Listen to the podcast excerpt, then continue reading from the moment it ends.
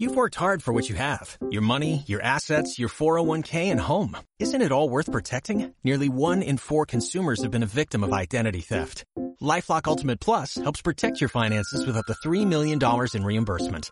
LifeLock alerts you to identity threats you might miss. And if your identity is stolen, your dedicated US-based restoration specialist will work to fix it. Let LifeLock help protect what you've worked so hard for. Save 25% off your first year on LifeLock Ultimate Plus at LifeLock.com slash aware. Terms apply.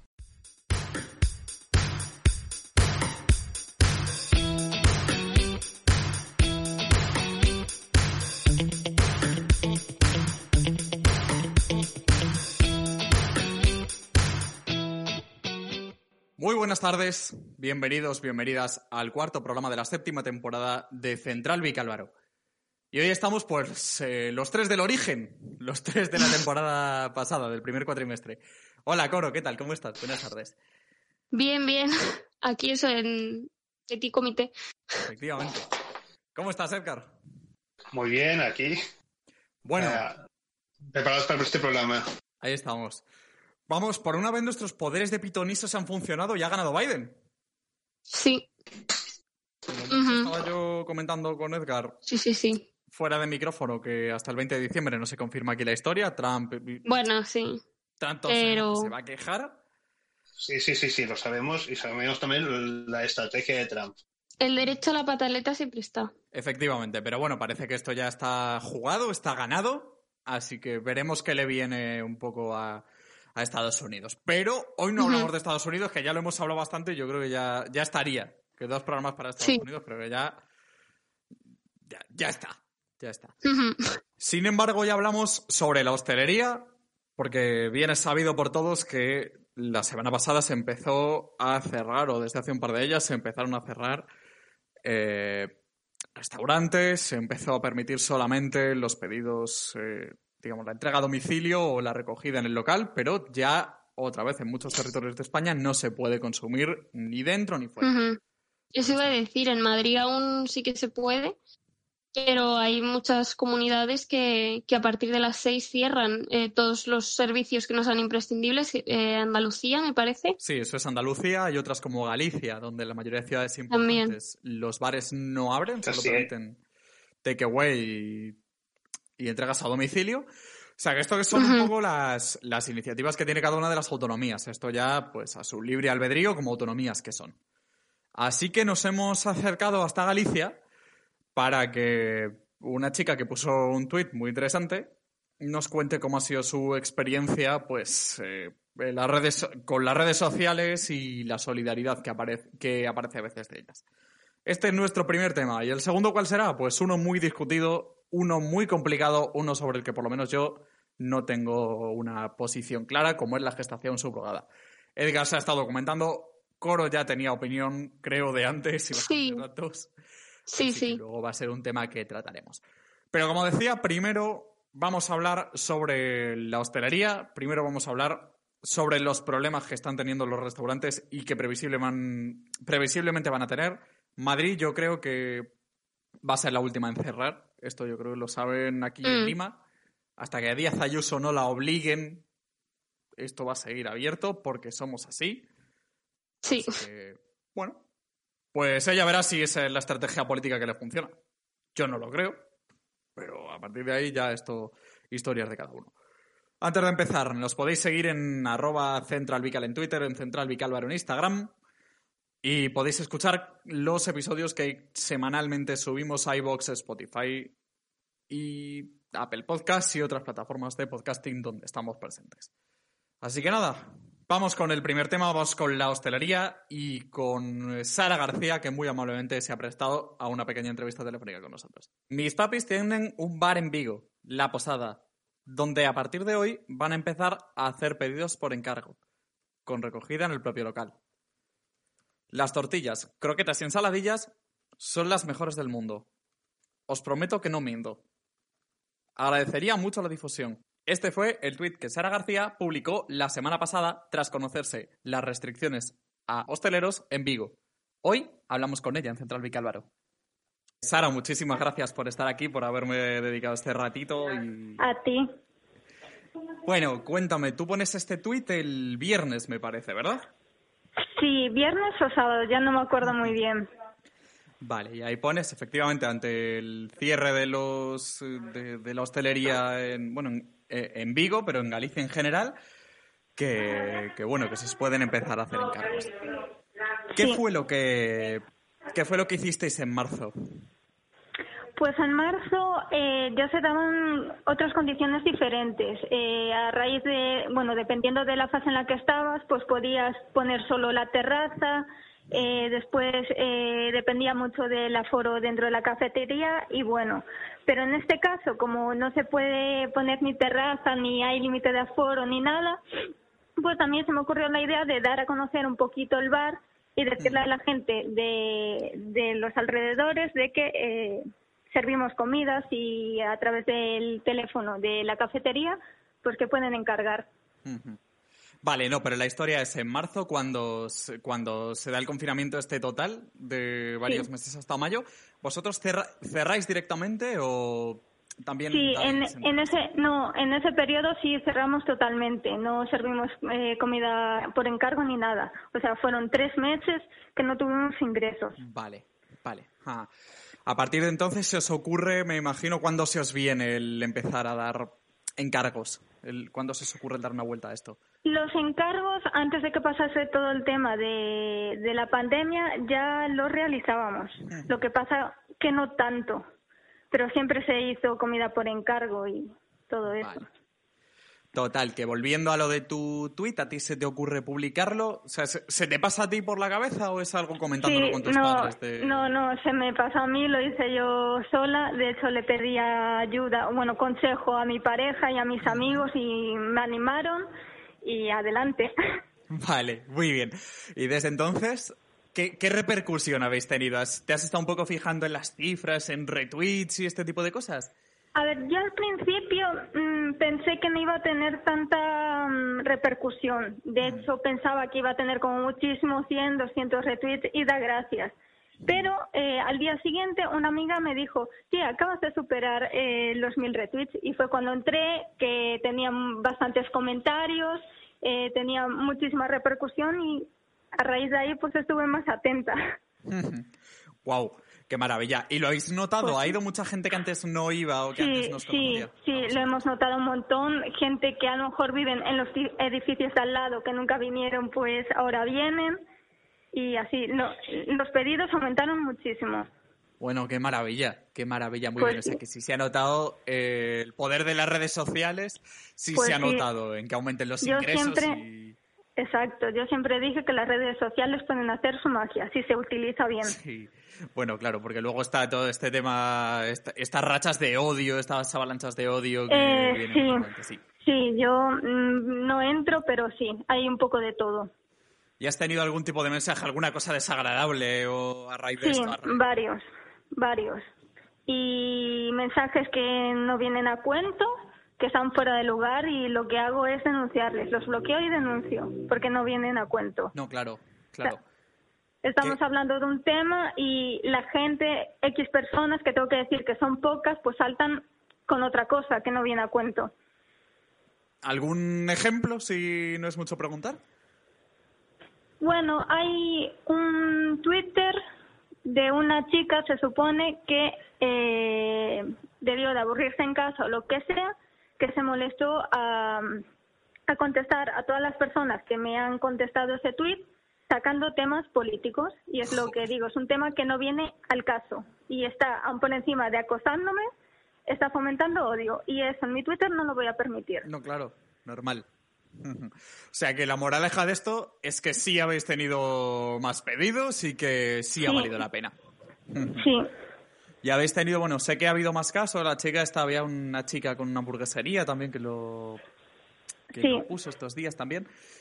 Eh, ¿Habéis tenido casos, pues igual, de prensa interesándose por vosotros y por este Pues caso? sí, eh, esa misma noche que publiqué el tweet, pues se puso en contacto conmigo eh, la voz de Galicia, Edición Vigo, para hacerme una entrevista. Y a los dos días, pues llamaron a mi padre porque querían hacer una entrevista en la emisora COPE Genial. y se la Hombre, concedí. esto siempre está bien, claro, porque al final es una forma de que se os vea más todavía. Por lo menos es, Claro. es la forma de mantenerse. ¿Tenéis idea de hasta cuándo va hasta cuándo va a durar esto? ¿Hasta cuándo os han dicho que tenéis que estar cerrados? O vamos, solo En principio es hasta el 4 de diciembre lo del cierre de la hostelería, pero bueno, que puede ir a más o no lo sabemos. En principio es el 4 de diciembre y estaremos dando comidas hasta el 4 de diciembre. Genial. Después, si se puede abrir, pues abrimos y atendemos como siempre. Y si dicen pues 10 días más de cierre, pues seguimos con los pedidos. Pues sí, ahí está. Pues nada, hazte un poco de auto-spam, hazte un poco de, hazte un poco de publicidad. Cuéntanos. Ah, bueno, chicos, eh, bueno, los que no seáis de Vigo, pues el día que se pueda viajar os recomiendo muchísimo que visitéis Vigo porque es una ciudad preciosa y ya de paso pues venís a la posada, a la posada que tenemos todo tipo de comidas caseras y riquísimas. Muy bien. Genial.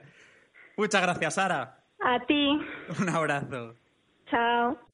Así que ya sabéis, cuando vayáis a Vigo podéis pasaros por la posada en la avenida de Castelao número 29, que actualmente admite pedidos para recogida en el local en el 642 049963. Bueno, pues esto era, chicos, esto es el eh, reportaje que teníamos sobre el poder de las redes sociales a la hora de ayudar al, al pequeño comercio, ¿no? Sí, em, o sea, yo es que, por ejemplo, este verano también eh, me saqué el título de Community Manager Y sí que es verdad eso que mm, mm, sí que las redes sociales, o sea, son capaces de dar muchísima visibilidad y que pareciera que es muy difícil porque cada vez hay más gente, pero no, o sea, hay mecanismos, eso, y la gente al final invierte mucho tiempo, entonces em, al final sí que hay como cabida para todo el mundo, o al menos de momento, y entonces eso sí que permite eso, que siempre acabes viendo algo. Y muchas veces me ha pasado eso, porque eh, este tema de restaurantes, pues estar eso, pues por Instagram o por Twitter y ver em, algún negocio tal o que tengan fotos de los platos y decir, jo, qué buena pinta tal, voy a meterme en su página, voy a ver dónde están, ¿sabes? La Entonces, historia sí que es al muy final útil. saberse diferenciar, ¿no? O sea, saber dar a la Mm. gente, porque al final bares que dan raciones hay chorrocientos. Sí. La es Además, eso. Justo ya está diciendo en Vigo, yo este verano también estuve en Vigo y eso, bueno, y en España en general, es que hay bares, bares en todos lados, que eso es parte Sí. del problema que estamos ahora teniendo con el COVID económicamente.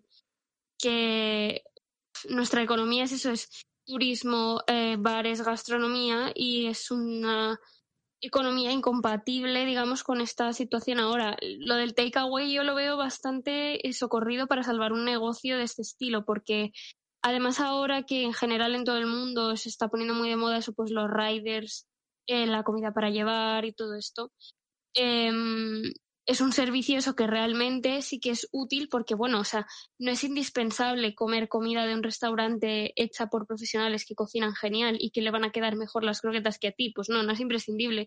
Pero sí que es verdad que es una cosa social que es reconocer un trabajo bien hecho y que eso que a todo el mundo nos gusta de vez en cuando, pues, ay, pues me voy a pedir eh, un globo, mm, pues eso, de X comida que me gusta.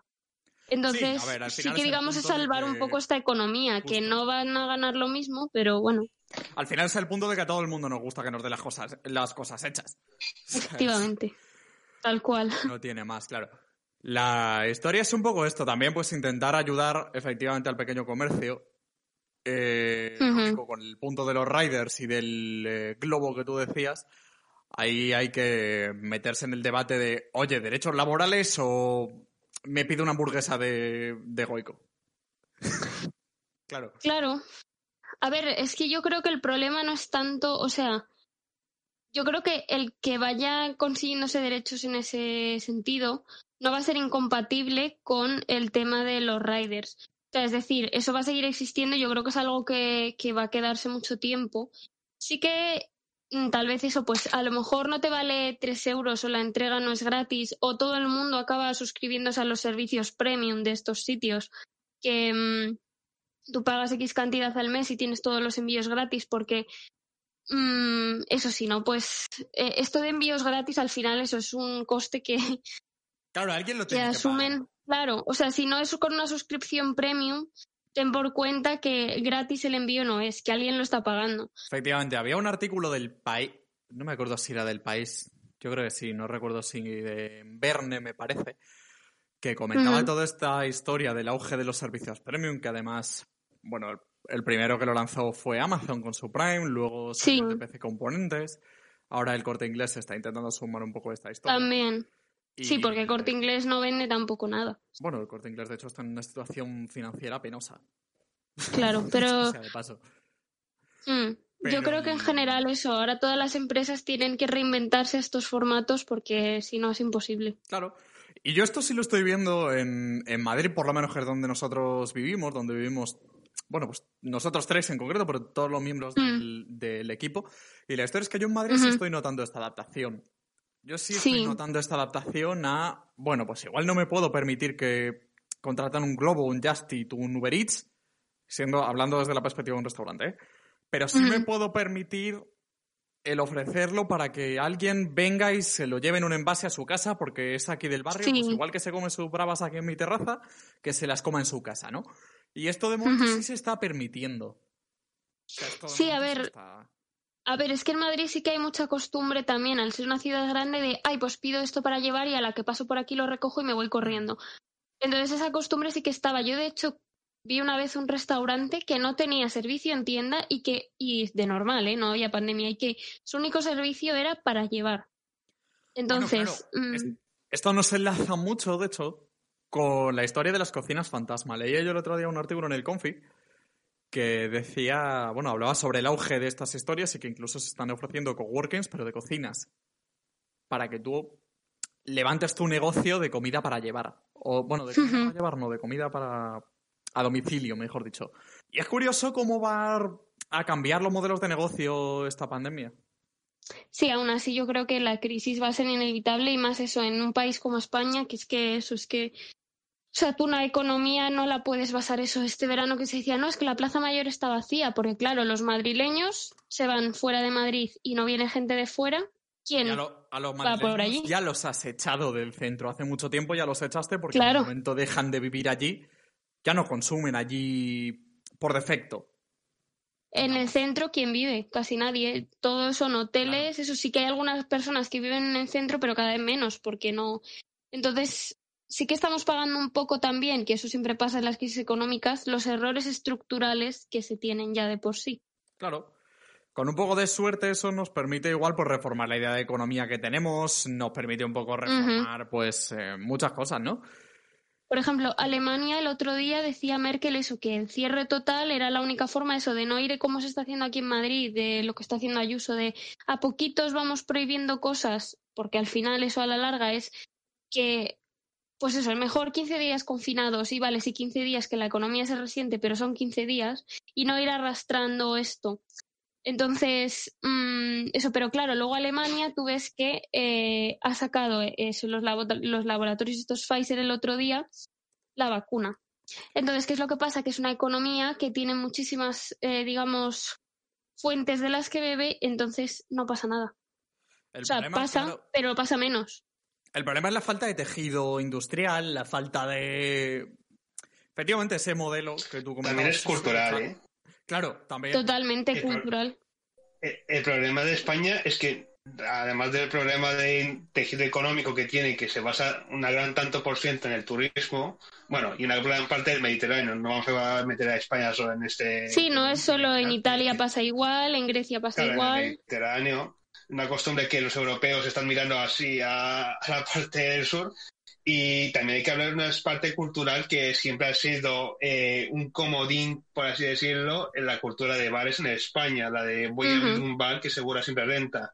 Claro. Y que hemos visto que esta pandemia nos ha, además de actualizarnos al mundo tecnológico, que es lo que acabamos de ver con esta llamada, que también tenemos que ver que nuestra, nuestro nivel cultural tiene que ir por otros lados para industrializarnos, eh, no solamente a, la parte hostelería, que, por así decirlo, es la parte que no requiere tanta especialización, tanta academia. Sí, no requiere mucha evolución al final un restaurante lo que es. Sí, claro, y ahora mismo, pues, ahora con el sector, con el problema de la educación, lo que tendríamos que hacer es crear otros tipos de empresas y, y quitar las pegas a, otra, a otros sectores, que es el problema.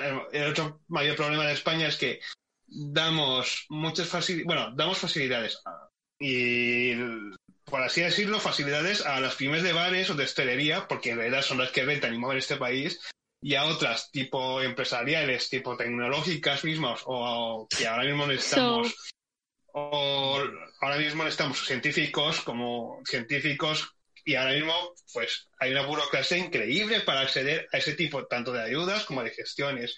Claro. Y la propia universidad que estamos viendo que como cualquier eh, trámite se burocratiza y son los que son los que dan en este momento el nuevo sector económico que puede dar en el futuro, tanto tecnológico o en, otras partes, en, en otros sectores.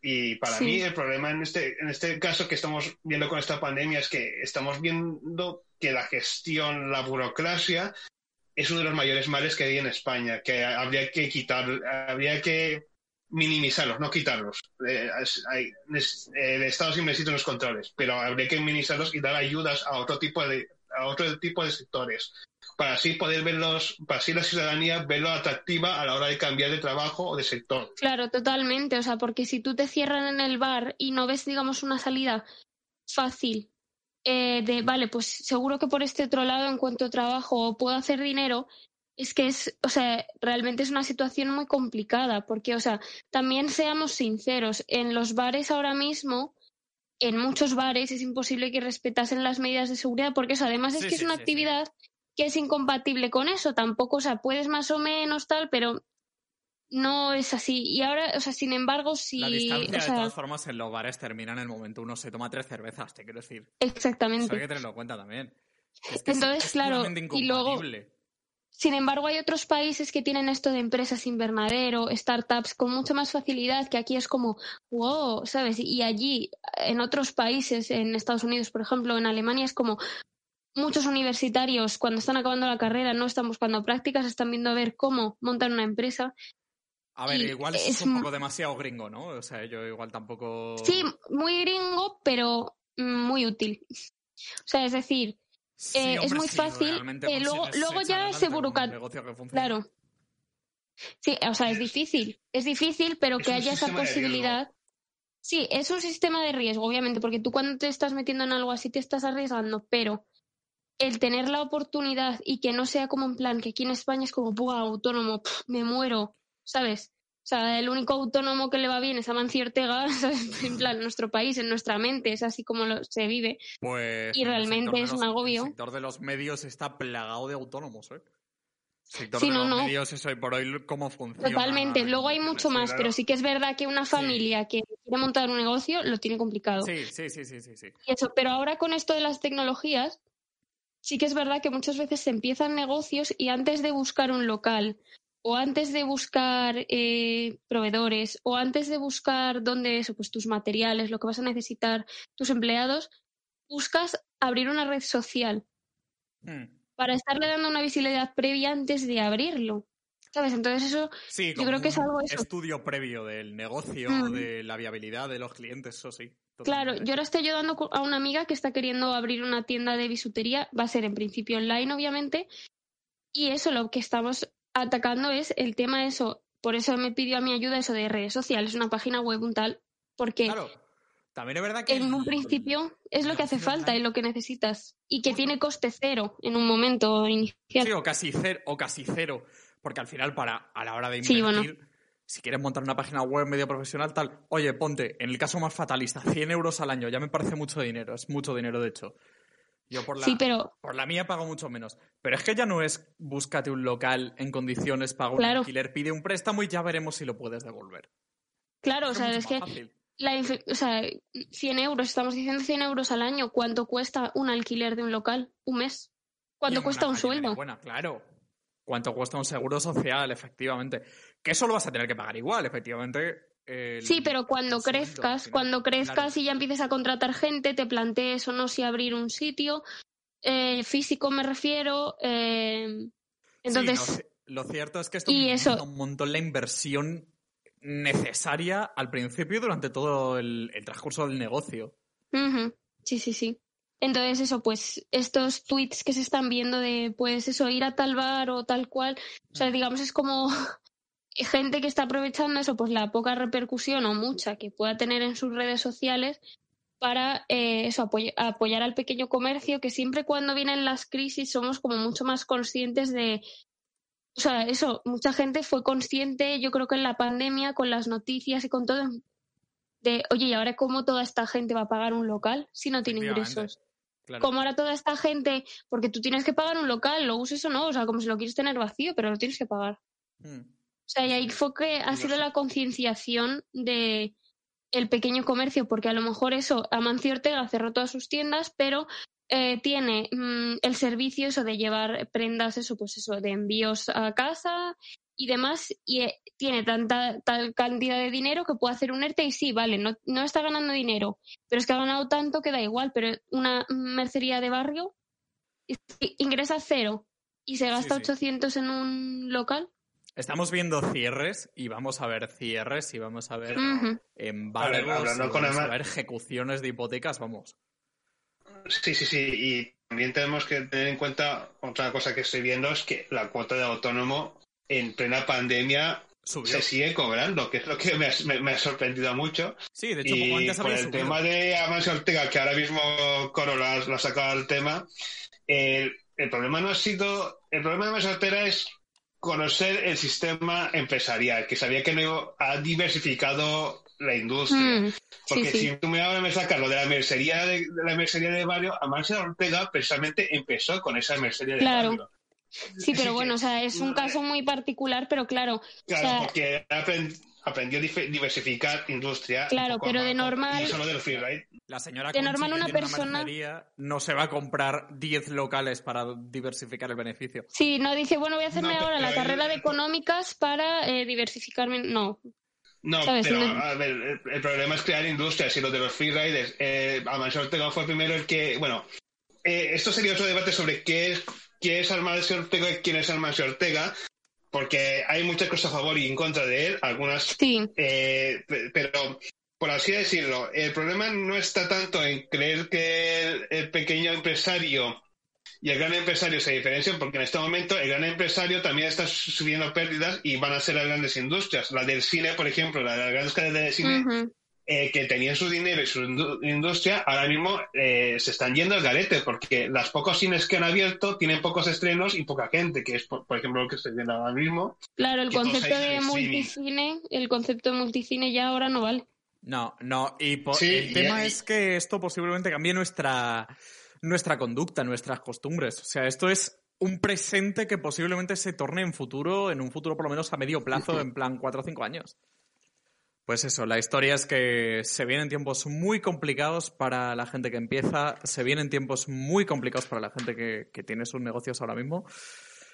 Mm, no sé, la verdad, o sea, no, no, se me ocurre una solución acorde a, no sé, igual más ayuda pública. O sea, esto sí que, esto que están haciendo, eso de takeaway de redes sociales es útil. Pero, o sea, a largo plazo yo creo que hay que replantearse muchas cosas porque ahora sí eso salvas un poco las ventas, pero no vas a vender lo mismo que de normal. Claro. Con esta historia del pequeño comercio, por cierto, se viene hablando estos días en, redes sociales, está habiendo mucho debate en, Twitter precisamente con, oye, pues yo voy a comprar estas navidades el pequeño negocio, ¿no? Que parece, parece que nos acordamos de Santa, de Santa Bárbara cuando otro, sí, sí, sí. Esta historia, este refrán, que, que es muy antiguo, pero es verdad. Y la historia es que está habiendo mucha campaña de, pues no, mira, yo en Amazon porque me lo entrega en mi casa y no sé qué. Y la cosa es que nadie nos hemos em, enterado, no, sé, no, ha habido mucha noticia de que la asociación de, no, no, recuerdo el nombre ahora exacto, de industriales del libro y de las librerías independientes y no sé qué. Bueno, la, gente que ah, tiene librerías sí. una ¿Qué hace con la página? Efectivamente. Todostuslibros.com. Mm. Está bastante bien cobra los envíos. Esto, bueno, en principio es, un hándicap. Bueno, es lo que decimos, si no los cobra, alguien los está pagando. Claro, claro, claro, claro, claro. Y yo casi que prefiero pagarle cuatro euros más por el envío a esa gente y por lo menos saber que un señor autónomo paga su cuota de forma más holgada o directamente que le estoy haciendo poder pagarla que, bueno, que comprarle ese libro a Amazon o al corte inglés. A ver, yo creo que hay que saber, o sea, en ese sentido hay que equilibrar bastante porque tampoco es como, ah, no, los comercios grandes, pues eso, que no, nadie va a comprar allí porque ahí también es trabajo a muchas personas porque realmente tienen la infraestructura para hacerlo. Pero sí que es verdad que también eso, hay que también, no siempre todo el mundo, pues eso, si voy a comer voy a un McDonald's, si me voy a comprar ropa voy a ir a Zara, si voy a ir al cine voy a ir a Yelmo Cines. Bueno, parece que esto fuera una publicidad, pero no a lo mejor sí que tienes que, eh, pues eso, una librería, o sea, un libro. Hay muchísimas librerías de barrio que si no tienen un libro te lo encargan y lo tienes al día siguiente. Es que es como, mm, ¿por qué no? O sea, lo de los libros me parece muy, muy ¿Por qué buena no hacemos iniciativa. tan poco, no? Sí. Más bien esa sería la pregunta. Claro, o sea, es que yo creo que hay que tener como un equilibrio, o sea, sí que hay que comprar al pequeño comercio, o sea, hay que, o sea, no digo hay que Hay que comprar en general, sí, exactamente. O sea, porque también, por ejemplo, los mercados, pues hombre, a lo mejor sí que cierta cosa concreta la quieres comprar en un mercado, pero un supermercado te aúna muchas más cosas y no te tienes que dar mm, una vuelta dos horas por tu barrio por 20 tiendas y vas un rato a uno y ya lo tienes. Sí, la historia es que también, si lo piensas, tampoco tiene mucho sentido comprar al mismo señor el champú, la lejía, mm, huevos y una bandeja de costillas de cerdo, si nos ponemos así. Pero bueno, o sea, yo, yo iba más al punto de la campaña de Navidad de, de tratar de no comprar todo Amazon. Yo, yo aquí sí que lo reconozco. Yo Claro, soy sí, bastante eso sí. usuario, bastante consumidor de Amazon. Y entonces, pues la historia es concienciarnos un poco de que hay otras plataformas y que, de que hay otra gente que igual necesita más nuestro dinero.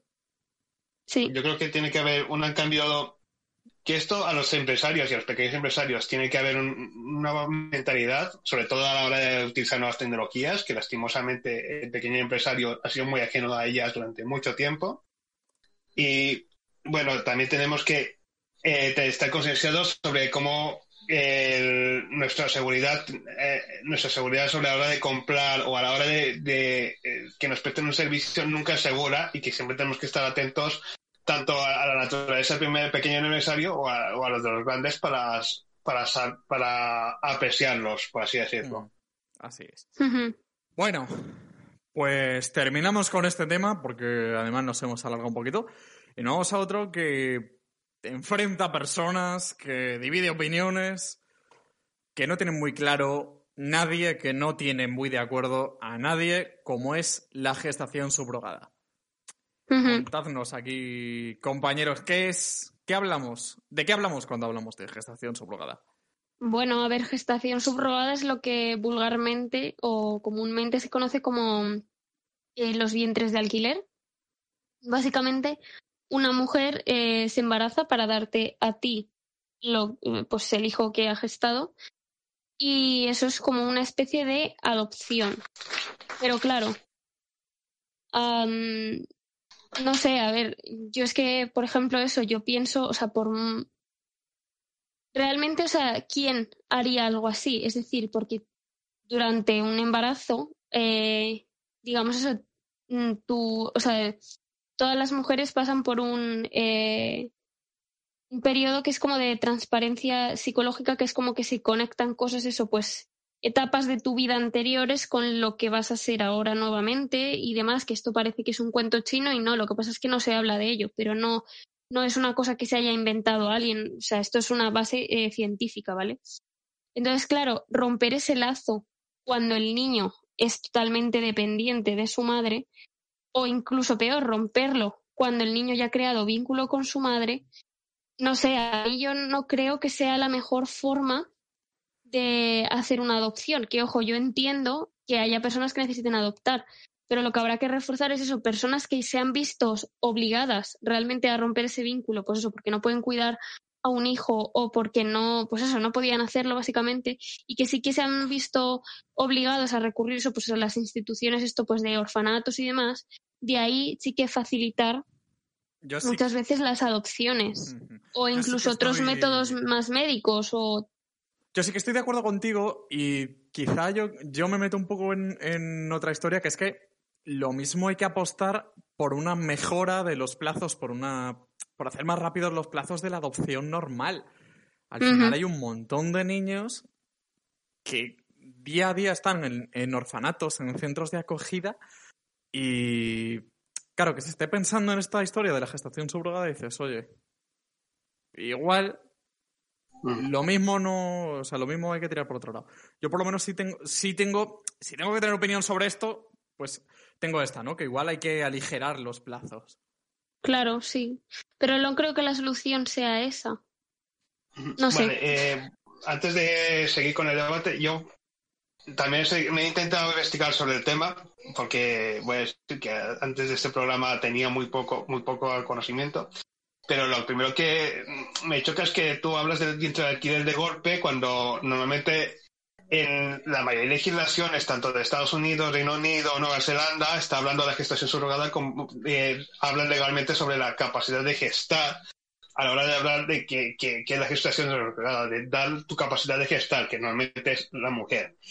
A partir de ahí utilizamos, eh, hay dos tipos de fecundas de gestación subrogada, que es donde tenemos que, ya empiezan aquí la, la parte de los grises, que tú te refieres más a la parte de la fecundación tradicional, que es cuando la madre gestante tiene el propio óvulo y el esperma del padre, del, de- del padre, de uno de los, del padre externo, por así decirlo, que no externo a la madre, de otra pareja o de otro de otro círculo familiar que es el que te refieres estando y ahí está la, donde hay mayoría de problemas dado que el ADN del óvulo es el de la, la madre gestante de la madre gestante y la otra que es la que está legalizada y más extendida en la parte donde los países son legales del mundo que es la fecundación eh, eh, in vitro donde la mujer que tiene al niño tiene tanto el óvulo, de, el óvulo y el esperma de, de los padres externos, que se, solo que ella presta el útero.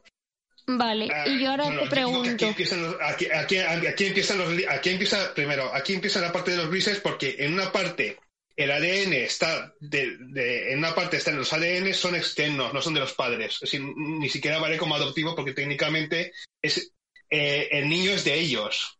Eh, Vale. Genéticamente el niño es de ellos. Y ahí, y en, el- en la otra parte que te estoy diciendo, el otro tipo de fecundación, aquí es donde están los mayores problemas, sí que el, el padre puede ser de, de la pareja que pide a la madre y la otra parte de la madre el propio ADN.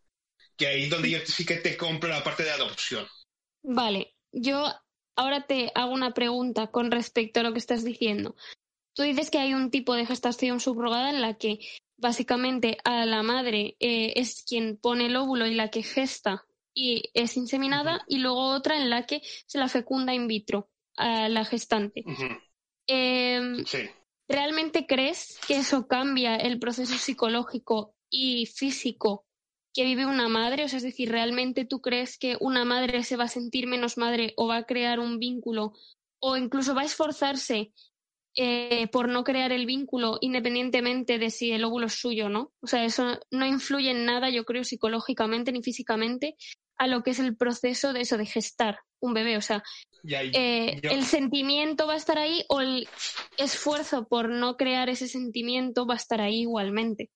Yo es que doy, yo doy por hecho que el trato psicológico de cada mujer es diferente entre ellas mismas. No es lo mismo una mujer eh, que norteamericana, que son las mayores, son donde está más gestado la, segunda parte, donde la gestación, eh, gestación de las madres con el óvulo prácticamente lo hacen tres, eh, pueden tener cuatro o cinco embarazos normalmente y lo hacen con una facilidad increíble.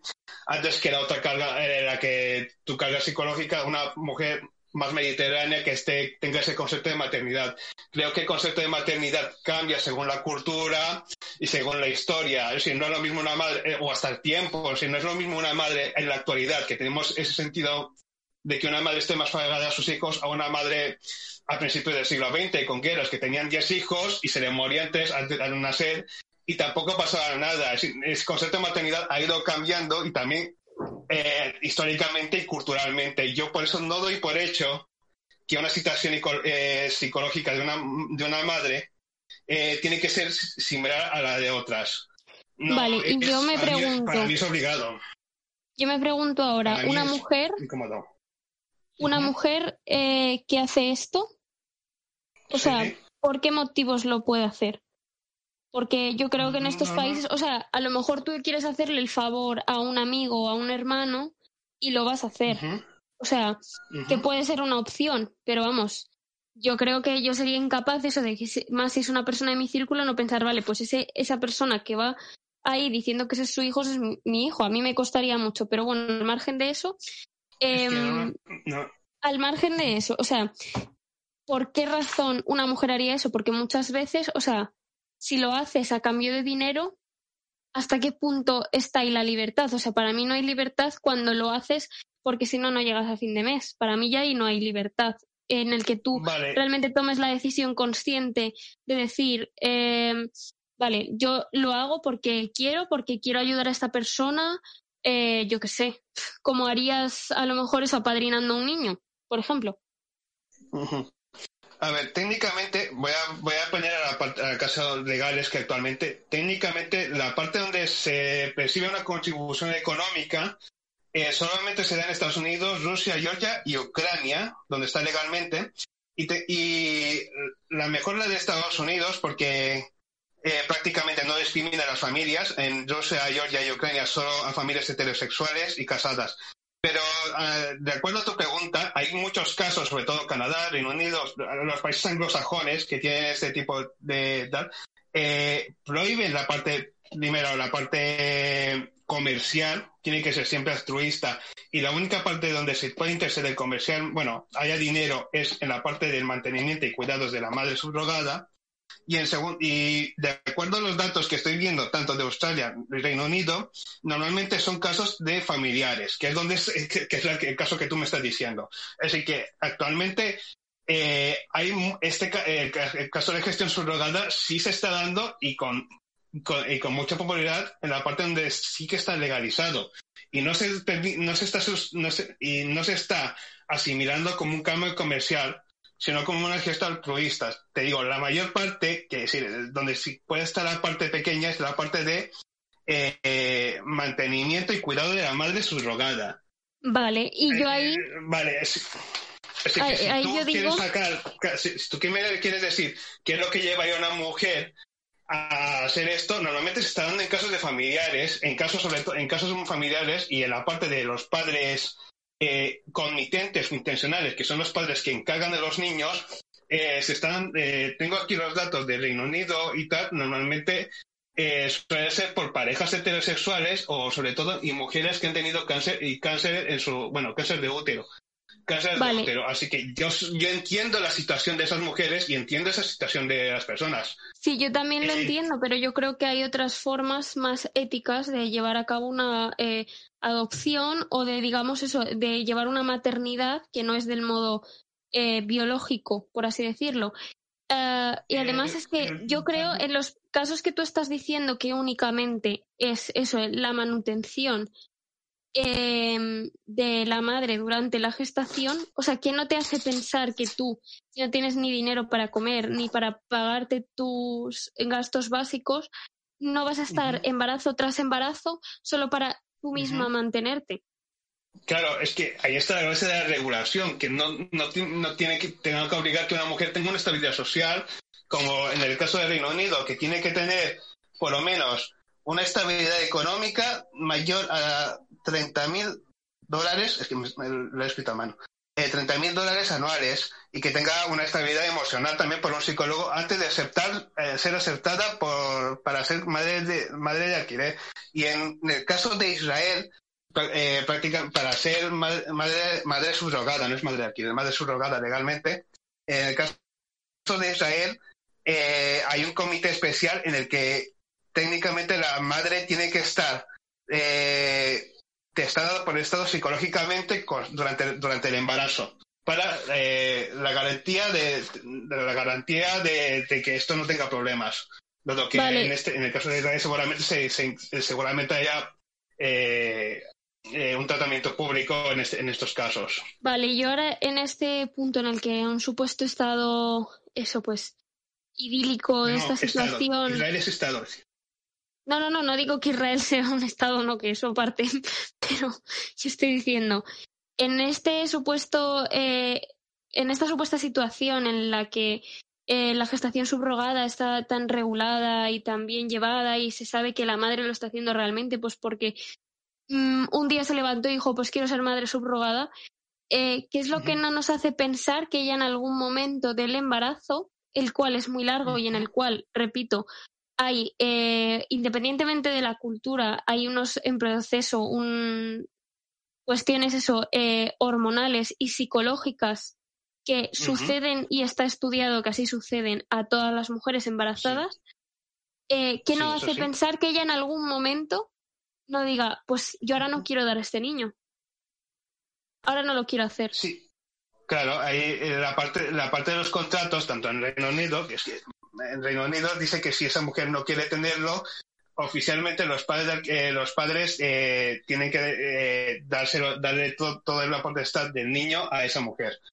Por ejemplo, que es uno de los datos que me ha gustado. Si yo estoy a favor de la gestación subrogada es precisamente porque hay que conocer los casos y hay que, hay que ver que esto, estas cosas se permitan. Si el problema para mí, en el caso de la gestación subrogada, está en, en el espacio legal, en ese blanco legal donde puede ocurrir de todo.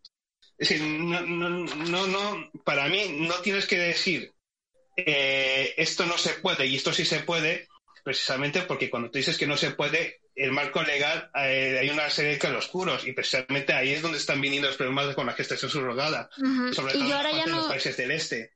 No planteo la situación de la madre, sino ahora voy a plantear la situación del bebé, que eso muchas veces se ignora el impacto psicológico, eso que nosotros vemos un bebé y realmente mm, creemos que por esa cabeza no pasa nada. Y también pasan muchas cosas y así está demostrado. Eh, los hijos que, o sea, las personas que han sido dadas en adopción, eh, no te estoy diciendo en una gestación subrogada, sino eso, pues sus padres no han podido mantenerlo, lo han dado a una institución de estas, pues de menores, en orfanatos y demás, y eh, han sido puestos en adopción. Esas personas, y no digo todas porque pues eso, hay mm, mil casos, pero muchas personas de estas eh, luego en el futuro tienen eh, ciertas carencias psicológicas y emocionales y eso está demostrado. Entonces, ¿para qué vamos a hacer pasar eh, ese proceso a muchos? O sea, porque el niño sabe perfectamente en el momento en el que nace quién es su madre, la ha oído, la ha escuchado, sabe cómo huele. O sea, entonces, ponerlo en una familia que el niño sabe que no es su familia en un primer momento, que luego se le olvide porque los niños no retienen recuerdos y que acabe aceptando y queriendo a esa familia como su familia, perfectamente, pero eso no quita que haya sufrido, digamos, una especie de trauma que a lo mejor no se ha notado, pero sí ha estado ahí para eh, cambiarlo, digamos, trasplantarlo de familia, ¿por qué vamos a hacer pasar por ese, digamos, trauma eh, emocional a bebés que no tendrían la necesidad de hacerlo cuando ya hay bebés eso, que ya han pasado ese trauma emocional, que ya están en un orfanato y que están en una institución listos para ser adoptados. Y luego el punto también es que en el caso de que estos ciudadanos, por ejemplo, hablaba de la gestación subrogada altruista, me parece que era, bueno, pero luego si no también no olvidemos que se está olvidando, eh, o sea, no olvidemos que se está llevando a que el nacimiento de un niño es un contrato, una compra-venta. Exactamente, o sea, a mí es que mm, esto, todo esto se acerca a mí muy a mí se me acerca muy peligrosamente a lo que es una trata de personas. Personas no nacidas y luego nacidas. Vale, yendo a tu primer argumento, que hemos abarcado dos cuestiones. La primera parte, la del niño y la adopción, Vale, esto es, que es, que por, por este argumento yo podría prohibir a, los parejas homosexuales masculinas a, adoptar niños, sin siquiera porque estés en su dado que ese niño va a tener esas carencias emocionales de no tener una madre. Pero cualquier niño, no es por una madre o un padre, me refiero. Un niño mm. durante el, su gestación, no solo a la madre, oye al padre, oye a la madre, se familiariza con las voces de ambos, de hecho, los padres, los padres no es por nada, pero los padres eh, se insiste mucho en que tienen que hacer piel con piel cuando nacen los niños porque no han tenido el mismo contacto que han tenido con la madre. Y yo no digo que mm. los niños si no han tenido, digamos, un contacto perfecto, una socialización perfecta con su madre desde pequeños no sean personas o no vayan a ser personas funcionales. No estoy diciendo eso. Solo que digo que ya que hay niños que desgraciadamente han sido expuestos a ese trauma emocional desde bebés, porque vamos a crear más niños eh, expuestos a ese, trauma, a trauma emocional en vez de agilizar los trámites de adopción en general en todos los países eh, y eso ante todas las familias y que sean realmente familias que eso que, o sea, si el problema no es, eh, no, pues si tú no puedes gestar un hijo, no, no vas a ser madre, no, la cosa es cómo llegas a eso, o sea, es que para mí el, el, los, o sea, el fin no justifica los medios. Yo entiendo perfectamente tu necesidad de desarrollar una maternidad, una paternidad, pero no tiene por qué ser así. Vale.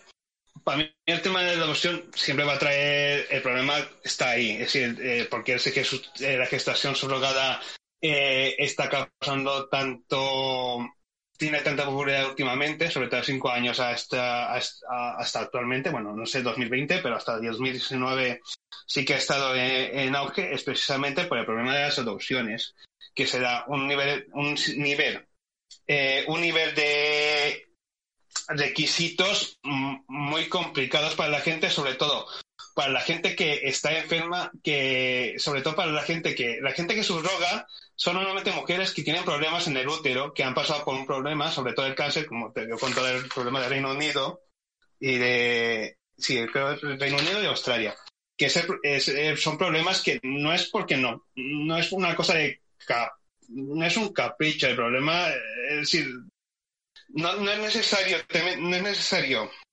creer que la adopción y la gestación subrogada son dos cosas sustitutivas.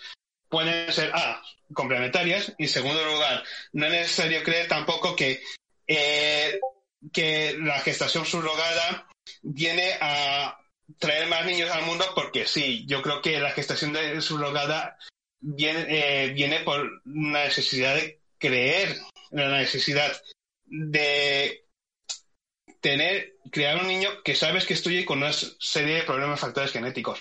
Ahora, el problema de adopción, el problema de adopción, además de los traumas infantiles y tal, es que estás tratando también ahí a los niños como un ganado, porque dices, este es mío y este es para mí. Es decir, voy a tener el mismo argumento para gestión subrogada que para adopción, solo que el problema ahí, ahí ya no está la mujer, que es donde está la gran polémica. No, bueno, yo también, es que yo no solo lo miro desde la perspectiva de la madre, yo también lo miro desde la perspectiva del niño y no es que sean ganado, o sea, es decir, eh, claro, pero o sea, no te puedes llevar a todos los niños y alguno tendrás que elegir o hay gente que ni elige, hay gente que dice, pues mm, lo que el niño que lo necesite, pues que me lo den. O sea, no, eso no vamos a pensar que sea así y luego además también yo creo que, eh, o sea, si no, o sea, si en este planeta no hubieran más niños que adoptar, que no hubiera ni un niño que quedara en un orfanato para adoptar, todavía se podría plantear más o menos eh, como recurso esto, pero es que... El, problema de la adopción es precisamente ese también, que es que se trata a niños como ganado. Tú vas no, eh, el padre no puede coger un niño, eh, un niño este cualquiera, es el niño que yo conecte, que yo vea y que yo crea que hay una conexión y ahí se utiliza como un ganado. Pero eso, eso, no, eso no es ganado, eso es, igual de frío. Eso también es, el bienestar, eso muchas veces sí que eh, permiten, digamos, una... O sea, yo conozco a personas que son adoptadas y lo que se hacía era eso, que se programaba un viaje con varios, varios padres potenciales a eh, el lugar de destino, que en este caso era China, un orfanato de niños, porque antiguamente se desechaban muchas niñas con la ley de China de un solo único hijo. Y mucha gente lo que hacía era eso, que se deshacía de niñas para seguir yendo a por el niño. Pues lo que hacían estas personas, bueno, les avisaban, los niños os pueden rechazar porque no sois sus padres y no hay una conexión psicológica, y luego muchas veces lo que hacían eso para asegurarse de esa conexión, no es que fuera que los eligieran como ganados, sino que pasaban tiempo ellos con todos los bebés y básicamente los bebés también eso, los bebés digamos, se iban con quienes les acababan cayendo mejor y eso no es ganado, eso también es mirar por el bienestar de que y asegurarte de que, hay más posibilidades de que una unión familiar sea eh, fructífera.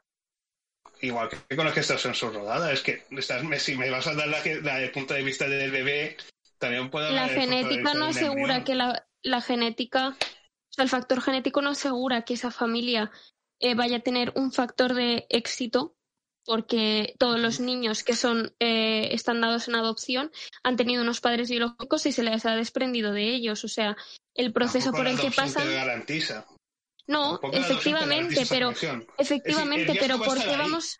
Claro, pero ¿por qué vamos a despojar a más niños de sus eh, padres biológicos o de su madre biológica si ya hay niños que han sido despojados?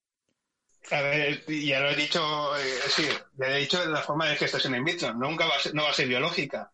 Bueno, chicos. No va a ser biológicas. Así que eh, es un tema complejo, ya hemos hablado en cierto ¿no? Eh, tú tienes tu posición, la mía es esta, y yo siempre abogaré por la por la legalización y que haya un control, que es el mayor problema para mí en el tema de gestación subrogada. Muy bien, pues aquí tenemos que dejar el tema y este programa. Quedaría muy extenso. Efectivamente. Pero la verdad que es un problema muy importante, es un problema súper extenso y bueno, pues como tal no... Tratarlo en media hora o en un poco menos de media hora pues es un poco... Sí. Bueno, ya sabéis, nos podéis seguir en arroba centralvical en Twitter, en centralvical en Instagram y escucharnos en iVoox, Spotify y Apple Podcast. Gracias por estar ahí, gracias por escucharnos. Nos escuchamos la semana que viene. Adiós chicos, un abrazo. Hasta luego. Adiós. Waiting on a tax return? Hopefully it ends up in your hands. Fraudulent tax returns due to identity theft increased by 30% in 2023. If you're in a bind this tax season, LifeLock can help. Our U.S.-based restoration specialists are experts dedicated to helping solve your identity theft issues. And all LifeLock plans are backed by the Million Dollar Protection Package. So we'll reimburse you up to the limits of your plan if you lose money due to identity theft. Help protect your information this tax season with LifeLock. Save up to 25% your first year at LifeLock.com slash aware.